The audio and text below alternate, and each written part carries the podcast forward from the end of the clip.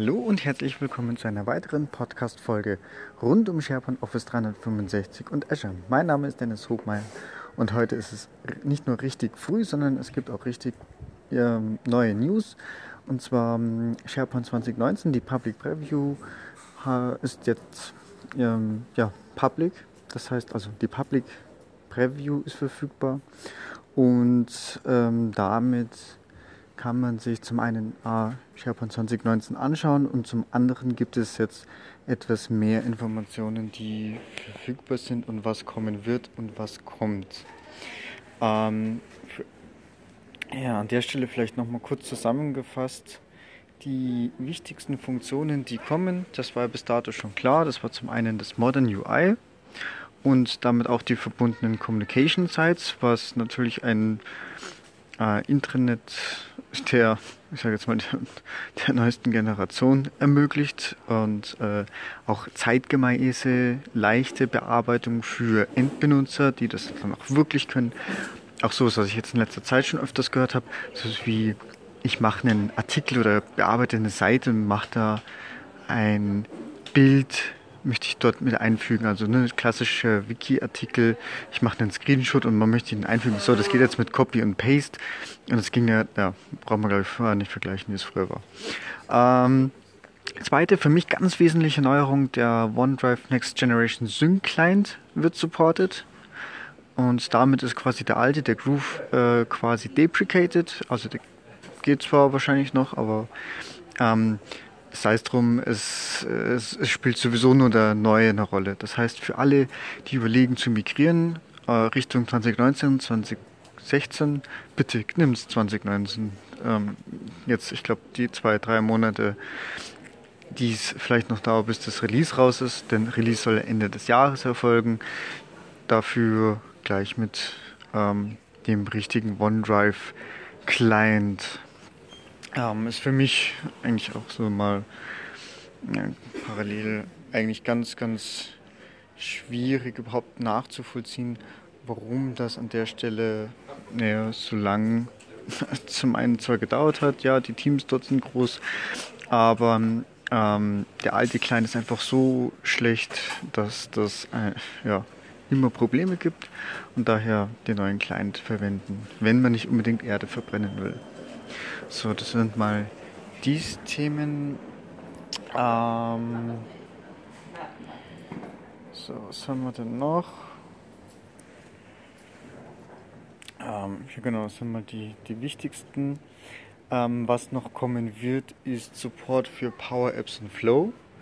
Ähm, wie das genau aussieht, das weiß ich bis jetzt auch noch nicht dass ich habe jetzt hier gerade noch, ich den Blogartikel hier noch verlinken von der direkten Microsoft-Zeit, beziehungsweise vom, vom Christian Heim. Ähm, ja gut, mit Modern UI wird auch SharePoint mobil, ähm, Power Apps und Flow Integration.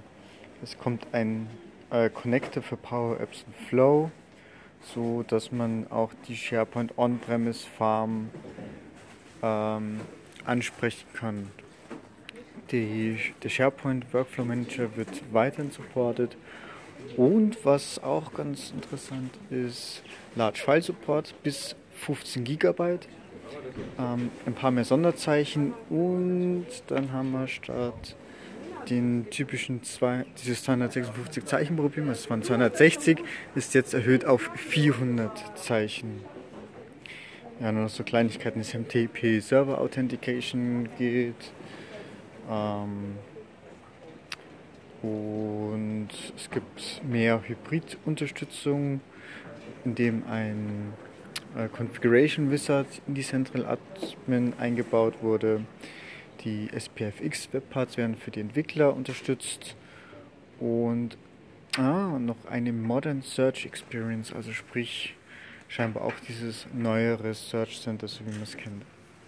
Was es nicht mehr gibt, Deprecated Features, ähm, Access Services, dann den Aggregated Newsfeed, benutzerdefinierte Hilfe, den alten OneDrive Sync Client,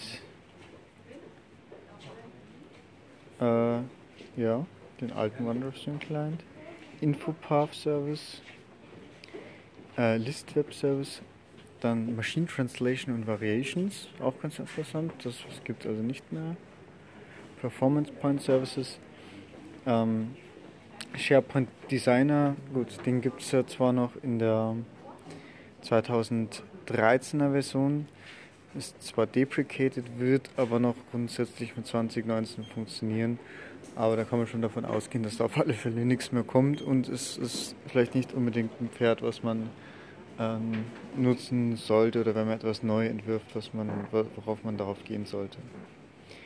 Aber ich denke, das macht es eh mit, mit Flow und äh, dem Modern UI nicht mehr ganz so wichtig. Side Mailbox ist auch ganz wichtig, sprich, naja gut, in der Cloud kann man das nachvollziehen durch die Verwendung von Groups.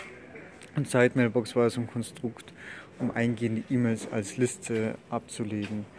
Ähm, ja, ich kenne noch Szenarien, wo das tatsächlich noch verwendet wird. Ähm, ja, aber Groups wäre eigentlich das Pendant dazu, zumindest in der Cloud. Dann, welche Features wurden tatsächlich entfernt?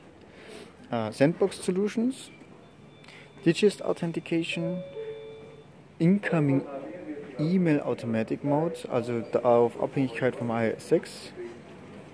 Oh, auch interessant. Multi-Tenancy. Aha. Okay.